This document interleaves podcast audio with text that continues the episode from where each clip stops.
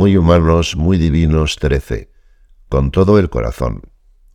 La virtud de la castidad tiene que ver con nuestra capacidad de percibir, aspirar y gozar con lo que llena el corazón humano. Nos permite descubrir a Dios en todo. Bienaventurados los limpios de corazón porque verán a Dios. Ver a Dios sin filtros, sin prisas, sin límites. ¿Quién podría soñar con alcanzar algo así por sus propias fuerzas? Contemplar en su fuente la belleza, la bondad, la grandeza que buscamos sin cesar por todas partes. Contemplar, que no significa observar desde fuera, sino desde dentro, sabiéndonos inundados por toda esa realidad llena de luz, por ese amor que sacia sin saciar nuestros deseos más profundos, esos que en este mundo encuentran solo una respuesta muy parcial, aunque tantas veces las criaturas nos parezcan ya todo lo bellas, buenas y grandiosas que se pueda imaginar. Por supuesto, en hablar de pureza de corazón, el Señor no se refiere solamente a la castidad. Si existiera una persona muy casta pero injusta, insincera, desleal, perezosa o egoísta, no diríamos que su corazón es limpio. Cuando el rey David suplica, oh Dios, crea en mí un corazón puro, está pidiendo un corazón que reúna armónicamente todas las virtudes, un corazón que vibre con lo valioso y no con lo insustancial, que sea capaz de jugarse la vida por algo más grande que él, que no se deje dominar por cosas efímeras y superficiales. Al crecer en las distintas virtudes, nuestra mirada, nuestros deseos, intereses, aspiraciones, se va aclarando y nos hace capaces de percibir el auténtico valor de las cosas. Vamos aprendiendo a ver, a contemplar, a disfrutar. Perplejidades. Dios nos ha creado para esta contemplación que recoge todas las aspiraciones del corazón. Es una gracia que quiere darnos, pero es una gracia por la que es necesario pelear. Necesitamos conquistar nuestro corazón para que se haga capaz de recibir ese regalo, porque tenemos el riesgo de dejarlo sin abrir, olvidado en un rincón. En palabras de San José María, la castidad es combate, pero no renuncia. Respondemos con una afirmación gozosa, con una entrega libre y alegre. Tu comportamiento no ha de limitarse a esquivar la caída, la ocasión, no ha de reducirse de ninguna manera a una negación fría y matemática. ¿Te has convencido de que la castidad es una virtud y de que como tal debe crecer y perfeccionarse? La castidad es una afirmación gozosa y siempre puede crecer. Son dos ideas quizá conocidas, pero no por eso suficientemente comprendidas, hasta el punto de que pueden generar cierta perplejidad.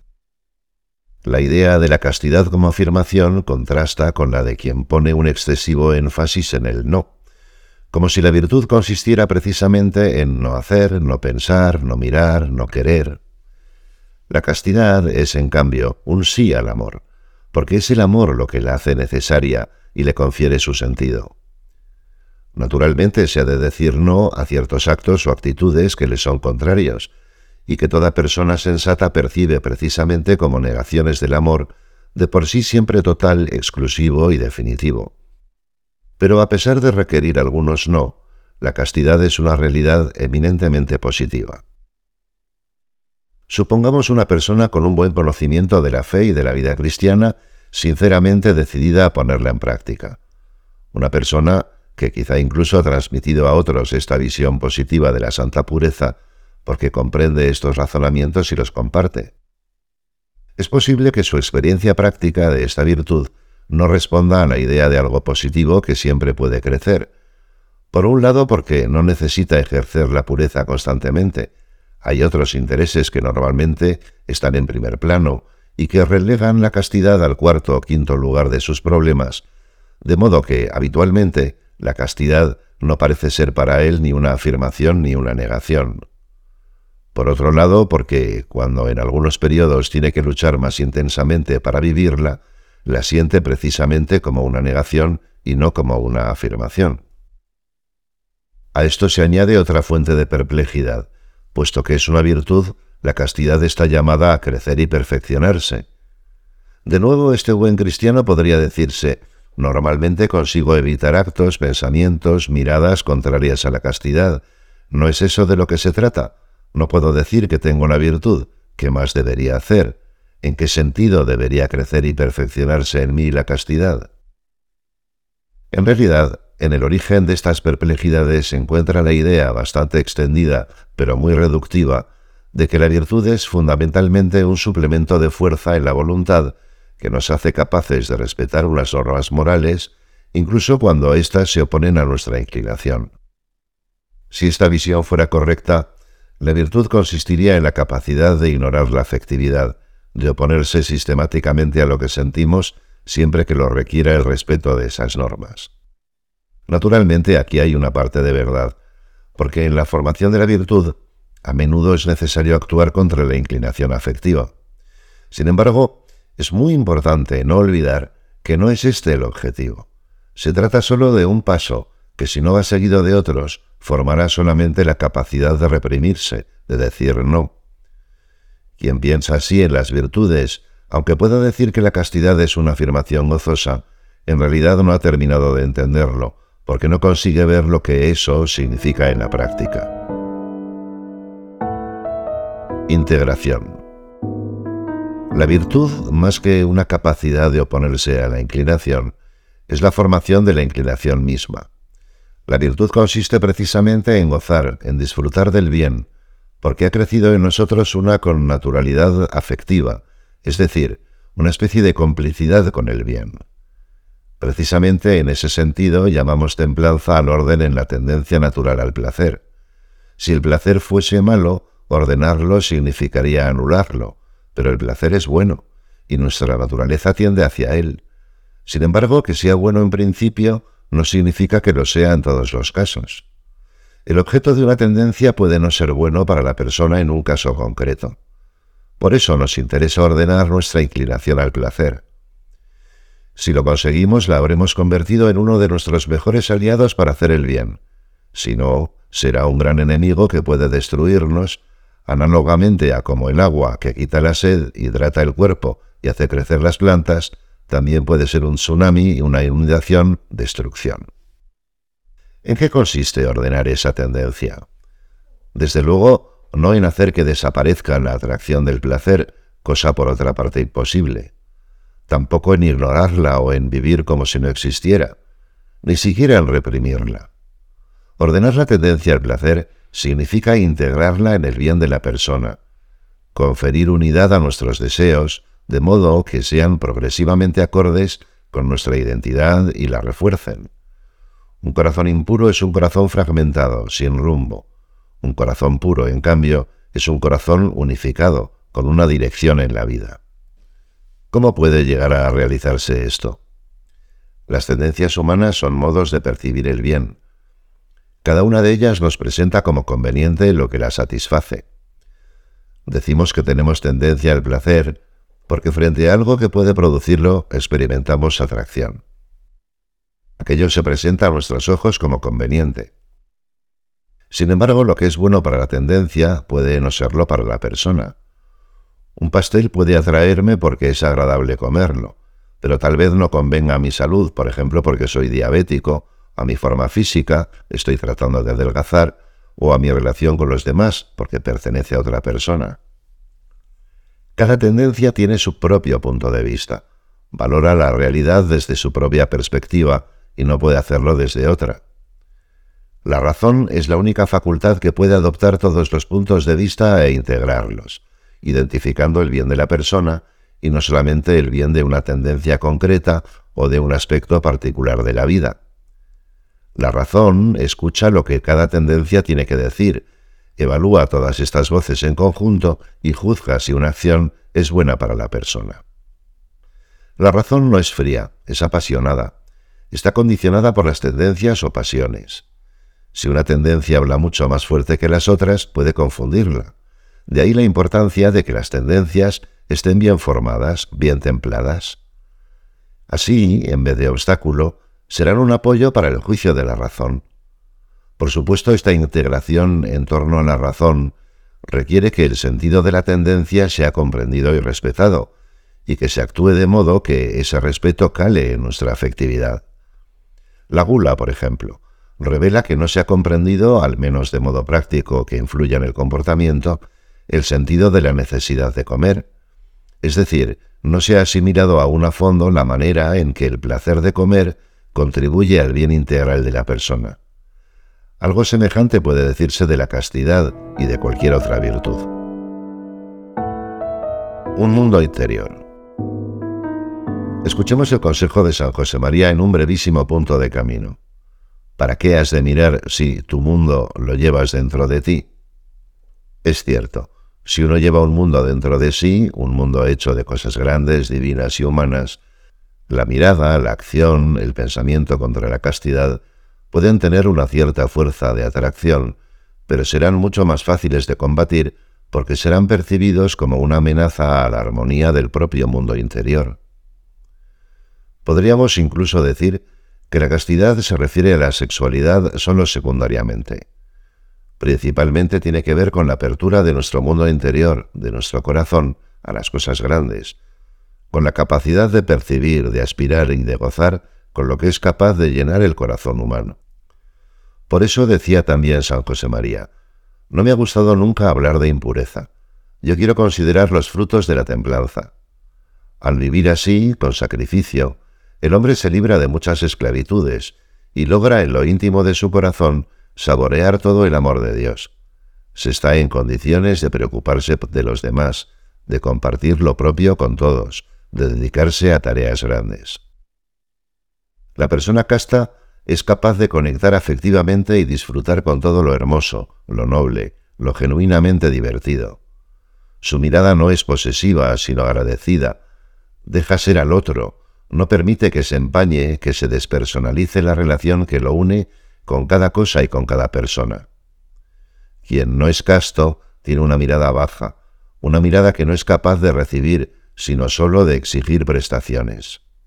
En realidad, no es capaz de gozar de las pequeñas cosas de la vida y de las relaciones personales. No es capaz de estar verdaderamente con los demás. Las cosas delicadas que otros aprecian a éste le parecen insípidas, no le dicen nada, porque necesita emociones fuertes para reaccionar y experimentar algo positivo y agradable. Se entiende así que quien vive la castidad como afirmación gozosa no necesite por lo general de un esfuerzo extraordinario de la voluntad para contener el impulso sexual desordenado. Su mundo interior, tejido de realidades valiosas y relaciones verdaderas, contrasta fuertemente con él y lo rechaza. Y al vivir así se siente grandiosamente libre, porque hace lo que le gusta. En cambio, el lujurioso, el incontinente, o incluso el meramente continente, si lograsen hacerlo, se sentirían reprimidos, como si les faltase algo. Para Santo Tomás de Aquino, el lujurioso, el incontinente, el continente y el casto son cuatro figuras distintas. El casto y el lujurioso poseen uno la virtud y otro el vicio. El incontinente, sin llegar a tener establecido el vicio, no vive rectamente. Y el continente, como indica el término, se contiene, no peca contra la castidad, pero tampoco posee la virtud. Ante una tentación, se limita a reprimir el impulso sin llegar a gozar en el bien. Es el caso, por ejemplo, de quien no quiere mirar, pero desearía que fuese inevitable ver. Simplemente salta obstáculos que desearía no tener que saltar, y al hacerlo no se plantea formar su interioridad para configurarla con el bien. Esta situación puede ser un paso adelante para quien viene de más lejos, pero esa persona todavía habrá de recorrer un camino hasta formar la virtud. Quien no se aparta decididamente de la frontera, aunque consiga no pecar, nunca pasará de ser continente, no llegará a gozar de la virtud, y a verla como una afirmación gozosa. Verán a Dios en todo. Bienaventurados los limpios de corazón porque verán a Dios.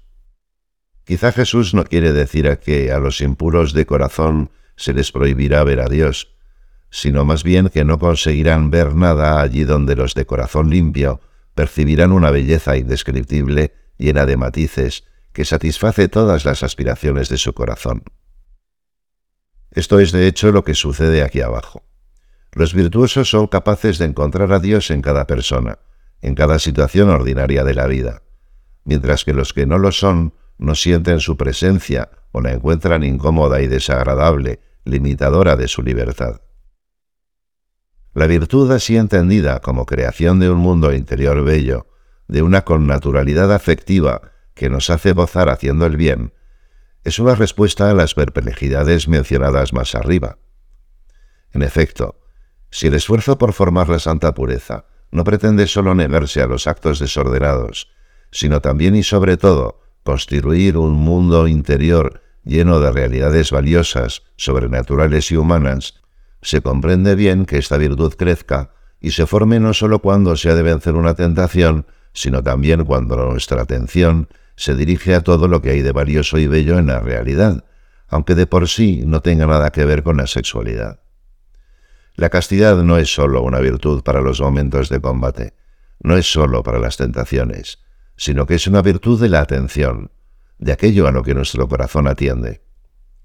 También se comprende así que esa delicadeza interior, esa apertura a la grandeza, no tiene límites y siempre puede crecer.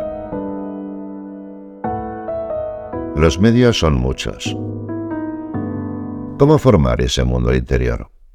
Desde luego es necesario evitar lo que pueda perturbarlo, procurando que la vista y la imaginación no se dispersen o se enturbien, poniendo ciertos frenos a la curiosidad y también evitando caer en el ocio, esa actitud pasiva de quien cede el dominio de sus decisiones a los acontecimientos. Porque navegar sin objetivo, dejándose llevar por el viento que sopla, es un modo muy fácil de perderse y de terminar en un lugar al que hubiéramos preferido no llegar. También conviene crecer en fortaleza, porque sin ella es muy difícil mantener el rumbo en medio de las olas. La constancia en las pequeñas mortificaciones en el trabajo, en la relación con los demás, en los gustos, fortalece el corazón. Y la sinceridad, tener la sencillez de hablar de lo que nos pasa por dentro, es un modo muy eficaz de oxigenar nuestro corazón y de impedir que se intoxique con afectos que son demasiado pequeños para él. Son también muy importantes otros medios que dirigen la mirada del alma hacia lo sobrenatural o humanamente valioso. La devoción eucarística, el cariño a la Madre de Dios, la oración y el tono habitual de relación personal con el Señor. Las amistades y todas las relaciones humanas nobles cumplen también este papel. Mientras que aislarse o encerrarse en uno mismo es fuente fácil de infecciones, la dedicación sincera a los demás mantiene el corazón en buena salud. Además, es muy conveniente formar intereses culturales de valor, especialmente la buena literatura, el buen cine, la música, etc., que ayudan a desarrollar la sensibilidad estética y el sentido de la belleza. Quien disfruta únicamente con películas, lecturas, planes o vídeos de alta intensidad, quien se acostumbra a vivir solo de emociones banales, precisará de un esfuerzo notable para controlarse cuando esas emociones entren en la esfera sexual. Y si lo consigue, lo experimentará en el mejor de los casos como represión, como negación. Es mucho más bonito y más eficaz crear un clima interior limpio, luminoso, afirmativo. Nuestro corazón no ha sido hecho para menos. Disfrutar de la belleza de Dios ya en esta vida y por toda la eternidad.